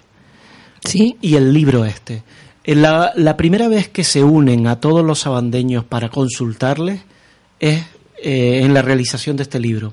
Cuando tú nombrabas ahora tu experiencia en Bajamar con los de la segunda etapa, porque nombrabas Mm. a Toto Prende, nombrabas, Sí. habría que decir, y ahí está en el libro, que los de la primera etapa denunciaron a esos que tú comentas por utilizar el nombre cuando el nombre Sí, pertenecía a los de la primera etapa. recuerdo esa etapa, sí. y los de la momento, tercera etapa a la que yo pertenezco veían recelosamente a los de la segunda y primera. y nunca había hablado los de la primera, segunda y tercera conjuntamente en la presentación que se hizo aquí en el convento de Santo Sí, que Domingo. la en hizo Laguna, Manolo Pérez. que la hizo Manolo Pérez. Sí. eh, se encontraron Perdona, Gonzalo, has ganado con el paso del tiempo, ¿eh? Sí, gracias. Se encontraron los de la primera, segunda y tercera etapa por primera vez. Y María del Pino, mira, todavía me emociono pensando cómo ellos se ilusionaban firmando conjuntamente el libro. Es la primera vez que hablan todos los componentes de las diferentes etapas de los sabandeños, porque hasta el día de hoy, hasta este libro, habían sido compartimentos estancos que ni siquiera se conocían por la calle al pasar. Qué curioso, ¿eh? Qué curioso. Yo creo que mm, yo lo, lo he comentado con algunas personas, ¿no? Que a lo mejor me dicen, bueno, pero igual este libro es para aficionados a los sabandeños y No, ya está, no, no, para nada, para no, nada. Yo, precisamente por esto que comenta Gonzalo, yo creo que es una historia muy interesante, o sea, es parte de la historia de Canarias, pero además es parte de la historia del alma humana. O sea, Pero se te iba a decir que desde el punto de vista sociológico es sumamente interesante, Exacto, o sea, ¿eh? porque es que además retrata la sociedad de toda una, una época. Es- sí, sí, sí. Y además, yo creo que es, es, es la historia universal del ser humano. Y algunos, así un poco medio en broma, medio en serio, les digo que, que en este libro está Shakespeare, ¿no? O sea, realmente tenemos, sí, tenemos personajes mm, universales, ¿no? Sí. O sea, en realidad el ser humano no es tan original como a veces queremos creer y nos repetimos, ¿no? Y aquí están las claves de este libro, eso, cómo es un grupo humano, o sea, en el que mucha gente pone su alma, pone su todo su entusiasmo, cómo hay luces, efectivamente, Y como hay, pero también hay sombras, Sí, ¿no? También hay eh, pues luchas de poder, hay encontronazos, hay desilusiones, hay disgustos, ¿no? Hay de todo, ¿no? Y por encima de todo un denominador común, la buena música. ¿eh? La Ese buena es el música, resultado, ¿no? La buena música. Mm. el prestigio de un grupo y el nombre de, de las islas que lo han paseado por el mundo entero. Estoy viendo aquí una imagen de José Alberto Padilla, que no sé qué mote le he puesto a ustedes. O que, El navaja, el navaja El porque navaja. tenía un diente de oro cuando entró. Exacto, sí, sí, sí. Bueno, pues con él, me- me- me- este, este, es un puntal. Es decir, con este estuve yo de parranda en La Gomera, en unas fiestas en Agulo, que yo decía, pero es que este hombre, yo no sé cómo aguanta de pie, yo no sé cuántos días estuvo sin dormir. Sí. Eso Agarrado el timple.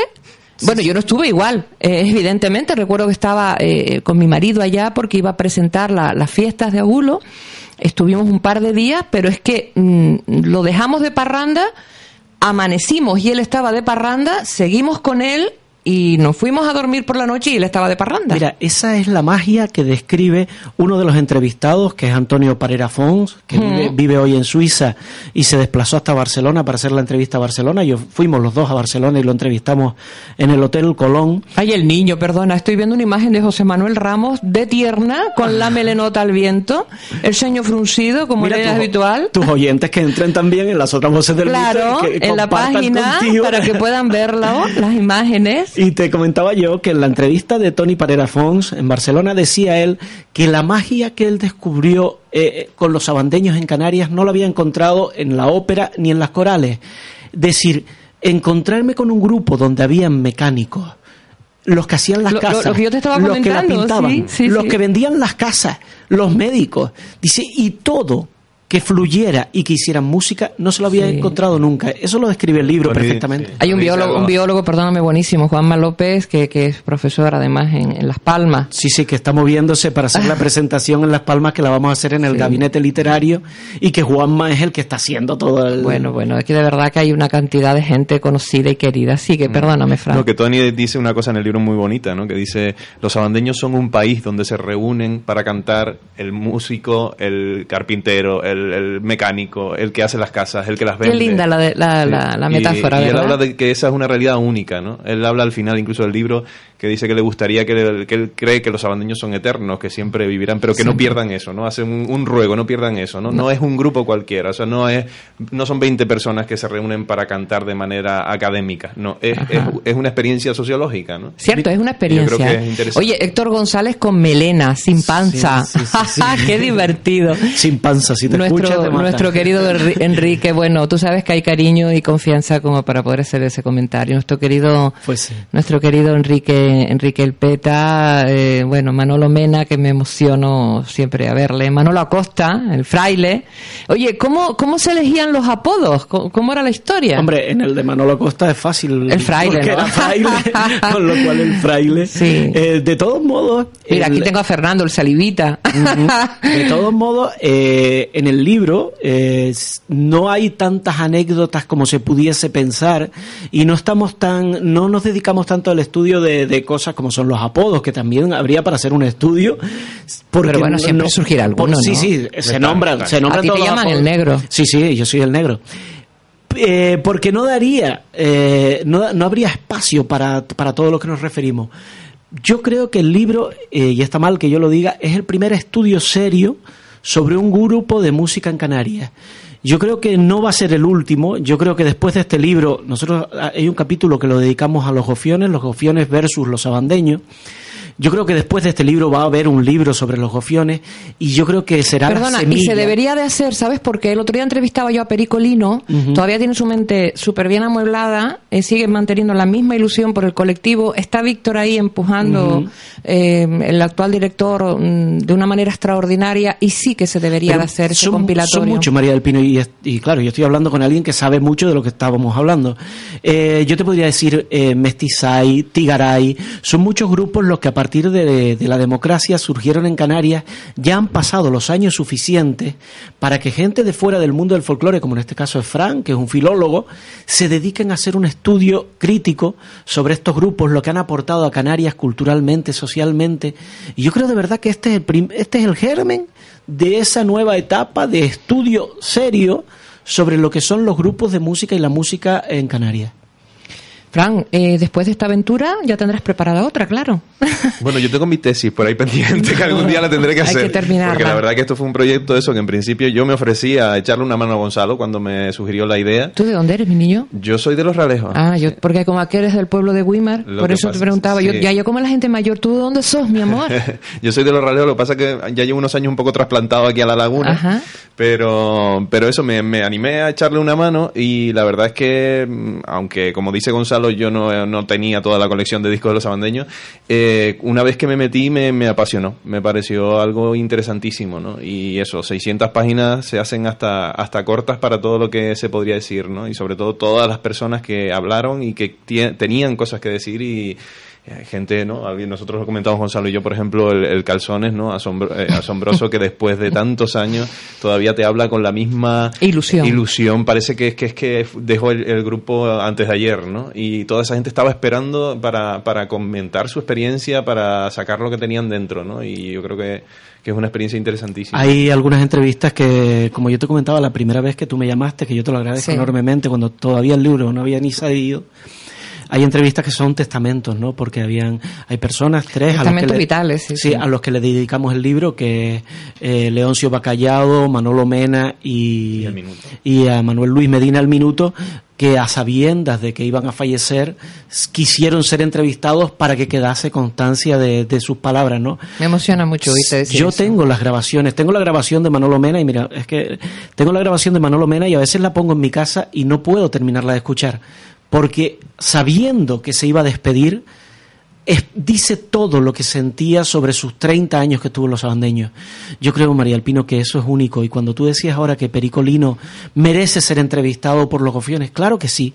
Pero no solo Pericolino, sino Totoyo Millares, que fue el que creó a los gofiones. ¿Dónde está, ¿Dónde está el mundo de la cultura en Gran Canaria mm. para que vayan y le pongan un micro a Totoyo Millares y le digan, ¿qué sentiste tú cuando te fue arrebatada tu idea inicial de los gofiones? como nosotros lo, explicamos aquí en el libro, porque nosotros hablamos de la creación de los gofiones. Eso hace falta en Canarias.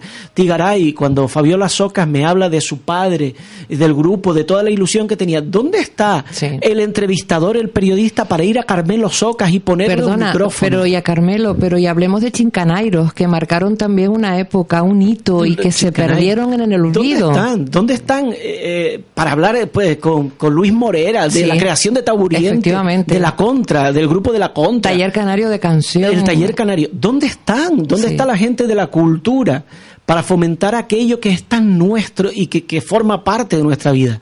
Yo creo que este es el germen de todo eso y yo espero que no sea el único eh, acercamiento del mundo de la cultura que aquí lo representa Fran al mundo de la música y del folclore que de alguna manera lo representa. Mira, y a la par me están surgiendo nombres de voces que, que, que van desapareciendo, ¿no? Porque tenemos a Olga Ramos, que es todo, vamos, todo un testimonio. Olga Ramos es otra voz del mito. ¿eh? Efectivamente, tenemos a África Alonso, o sea, hay tantísima gente, María Carmen Mulet, personas ya que, tienen una cierta edad, en, en ningún instante, sobre todo siendo féminas, vamos a decir que son personas ancianas, pero sí que son personas con vida a sus espaldas y esa vida eh, se va a ir con ellos y, como bien dices, es necesario recopilarla. Hay dos intervenciones de Olga Ramos en este libro. Magistrales, seguro. Le estaremos agradecidos de por vida. Primero, su entrevista en la formación inicial de los abandeños, que es fundamental. Y segundo, la visita que hicimos a la punta junto con Olga Ramos para que nos indicase los nombres de todas las casas iniciales de la punta y poder hacer el dibujo que da comienzo al libro, especificando cada una de las casas que habían en la punta en los años 50. Bueno, pues eh, Gonzalo Hernández y Francisco García Llanes, yo me tengo lamentablemente que, ir. Quiero felicitarles por esta iniciativa que ya es una realidad más que constatada, por el éxito de, ventas, eh, desearles el, mismo éxito para esa segunda edición, eh, animarles a que hagan ese documental, y por supuesto decirles que estamos en deuda con ustedes porque han contribuido a mantener la historia con sus luces y sus sombras, como bien apuntaba, de uno de los grupos más señeros del panorama musical de Canarias y por ende de nuestra de nuestra sociedad. Enhorabuena, chicos. Muchas gracias a ti. Por a, por, a por, el segundo, ¿eh? Y rapidito. Y yo desde aquí enviar un abrazo muy especial al propio director y alma pater de los abandeños El Fidio, que siempre que se sube a un escenario, lo primero que hace es mirar al público y, y bueno, y cumplir con ese repertorio del día, acertar siempre y cautivar y conquistar con, con esa presencia y esa, esa clase que le caracteriza. Un beso muy grande, muchachos. Son ustedes inmensos. Y, y, nos vamos. Ahora viene la chica rubia de la radio, Sibi Campos. Ay, la cola de admiradores que tiene en esa puerta. Maravillosa, mi muchachita. Cristian Luis, eres un máquina. Lo mismo eres capaz de redactar un informativo con maestría que colaborar en la realización de este tiempo de radio. Decirte que te quiero públicamente sería contar algo que ya tú sabes. Mañana volvemos en Volver a la Radio, en Onda 7, la radio de todos y para todos. Muy buena tarde. Volver a la radio con María del Pino Fuentes de Armas. No quiero vivir sin verte, porque mi fin